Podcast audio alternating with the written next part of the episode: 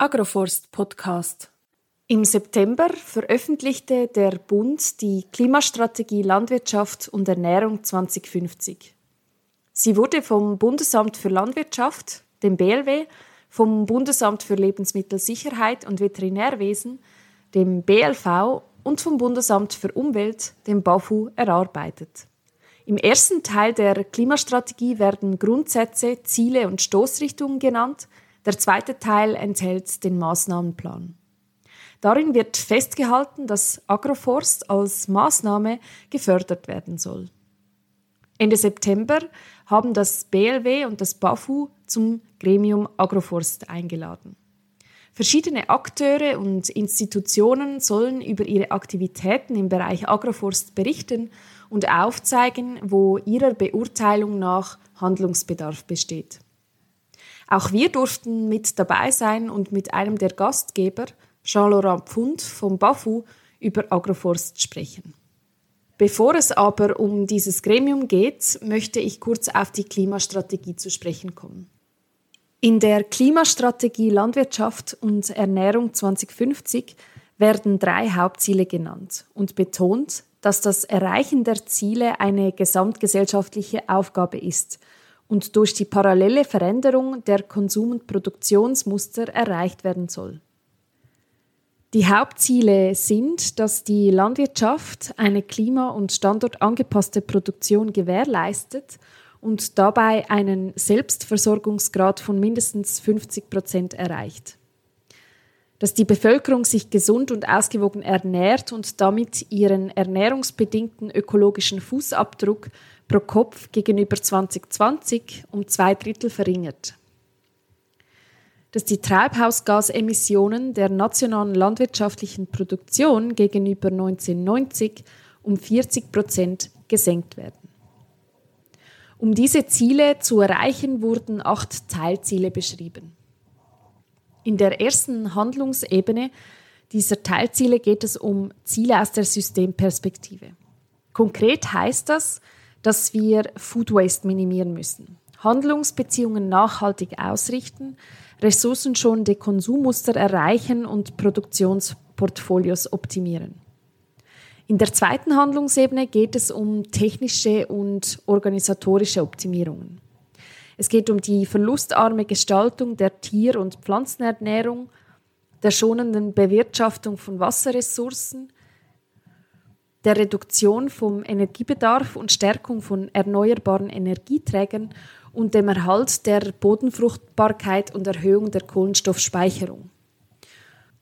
Und genau bei diesem Teilziel, also beim Erhalt der Bodenfruchtbarkeit und Erhöhung der Kohlenstoffspeicherung, wird Agroforst als eine von sechs Maßnahmen genannt. Dazu möchte ich gleich den Originaltext zitieren. Die bereits in den Böden vorhandenen Kohlenstoffvorräte sollen langfristig erhalten, wo nötig oder möglich erhöht werden. Standortspezifische Humusreferenzwerte sollen eine Orientierung über anzustrebende Humusgehalte im Boden geben. Zudem sollen die Anwendung einer betrieblichen Humusbilanz gefördert und Beratungsgrundlagen zur Humusberatung geschaffen werden. Daneben soll ein Leitfaden zum Umgang mit Moorböden aufzeigen, wie organische Böden genutzt sowie im Einzelfall auch renaturiert werden können und moderne Agroforstsysteme sollen unterstützt und der Einsatz von Pflanzenkohle weiter erforscht werden. Im Maßnahmenplan gibt es für jede dieser Maßnahmen eine anschaulich gestaltete A4-Seite mit der Beschreibung der Maßnahme, der Stoßrichtung, den Agierenden, der erwarteten Wirkung und so weiter. Die Stoßrichtung der Maßnahme B04 mit dem Titel Fördern von Agroforstsystemen liegt auf der Weiterentwicklung der Politik. Durch die Schaffung einer rechtlichen Grundlage und einer finanziellen Förderung der modernen Agroforstwirtschaft sollen die Kosten für die interessierten Betriebe gesenkt und die nötige rechtliche Sicherheit geschaffen werden. Dadurch soll sich die Fläche mit modernen Agroforstsystemen in der Schweiz vergrößern. Tatsächliche Ergebnisse werden aber leider erst ab 2030 erwartet. Welche Veränderungen in der Politik genau vorgesehen sind und warum es eigentlich das vorher erwähnte Gremium Agroforst gibt, Und was die persönliche Verbindung zu Agroforst ist, haben wir Jean-Laurent Pfund vom BAFU gefragt. Ich heiße Jean-Laurent Pfund, ich arbeite beim BAFU, äh, bei der Abteilung Wald. Ich habe Forstingenieur studiert und äh, kurz nach meinen Studien habe ich in Madagaskar meine DIS gemacht. Und das war in einer Brandrodung-Region. Äh, und das war sehr klar, dass die Entwaldung äh, wirklich für das Überleben von den Menschen dort äh, waren und dass wir Lösungen für diese Leute finden sollten. Und ich würde sagen, das war vielleicht meine erste Verbindung mit Agroforstwirtschaft, weil die, die Lösungen für diese Leute waren im Agrarland mehr als im Wald äh, gegen die Entwaldung. Können Sie uns erzählen, warum es das Gremium Agroforst gibt? Die, die Agroforstwirtschaft ist, kann auch für die Schweiz als eine Lösung äh, für unsere gegenständige und zukünftige Bedingungen, vor allem klimatisch gesehen und vor allem, wenn wir äh, das Wasserhaushalt äh, betrachten.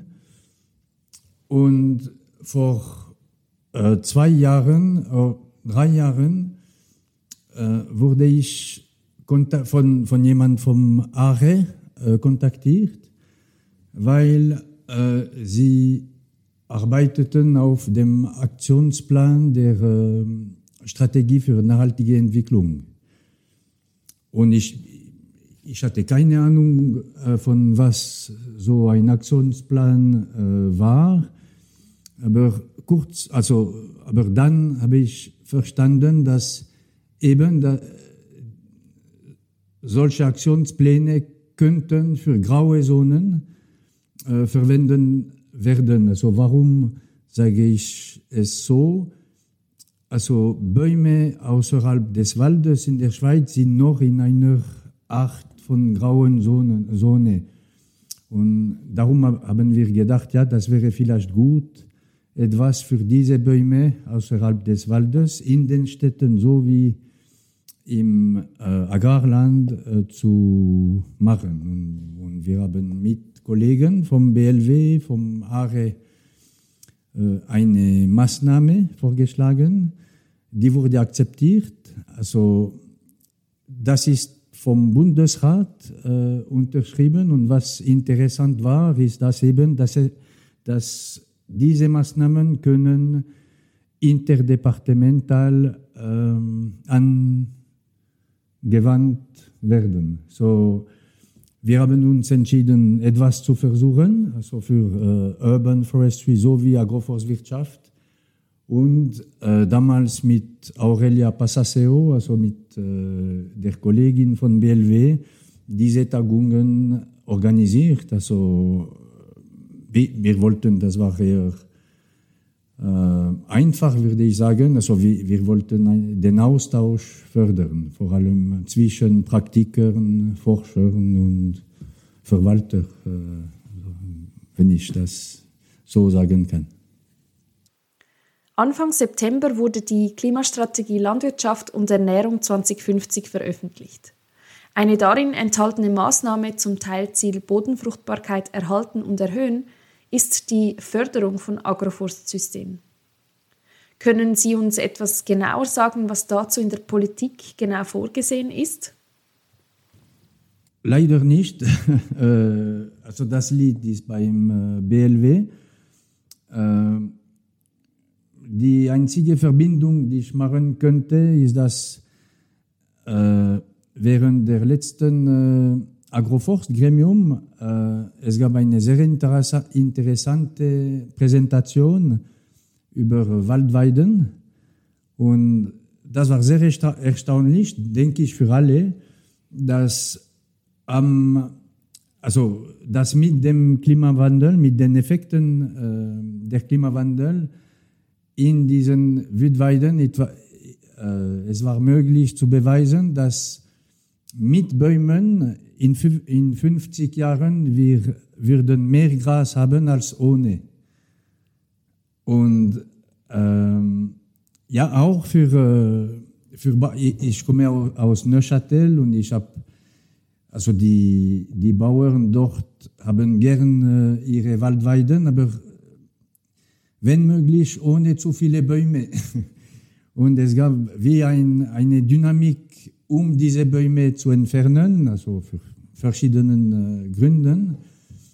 Und ja, während diesem, dieser Tagung, also Agroforst Gremium, ich habe wirklich nach dieser Präsentation, also während den Diskussionen empfunden, dass die Leute, dass etwas passiert äh, ist, also dass die Leute wirklich ja ein bisschen, also begonnen haben, ein bisschen umzudenken, also die Sachen ein bisschen anders zu sehen. Also nicht, also vielleicht nicht nur am Tag, aber es, ja, es gab äh, eine andere Weise, die Agroforstwirtschaft generell zu betrachten, denke ich. Wir, wir, wir hören immer, also sehr oft, dass wir sollten Synergien äh, schaffen, finden, schaffen und ich denke, es gibt fast kein besseres Bereich als Agroforstwirtschaft, um darauf zu arbeiten. Am Gremium Agroforst haben wir bemerkt, dass der Bund trotz Bekundungen in der Klimastrategie noch sehr zurückhaltend agiert. Dies obwohl auch von den Kantonen bereits Druck gemacht wird. Der Kanton Zug hat zum Beispiel bereits eigene Vorschläge ausgearbeitet und dem BLW vorgelegt, wie Agroforst kantonal gefördert werden könnte.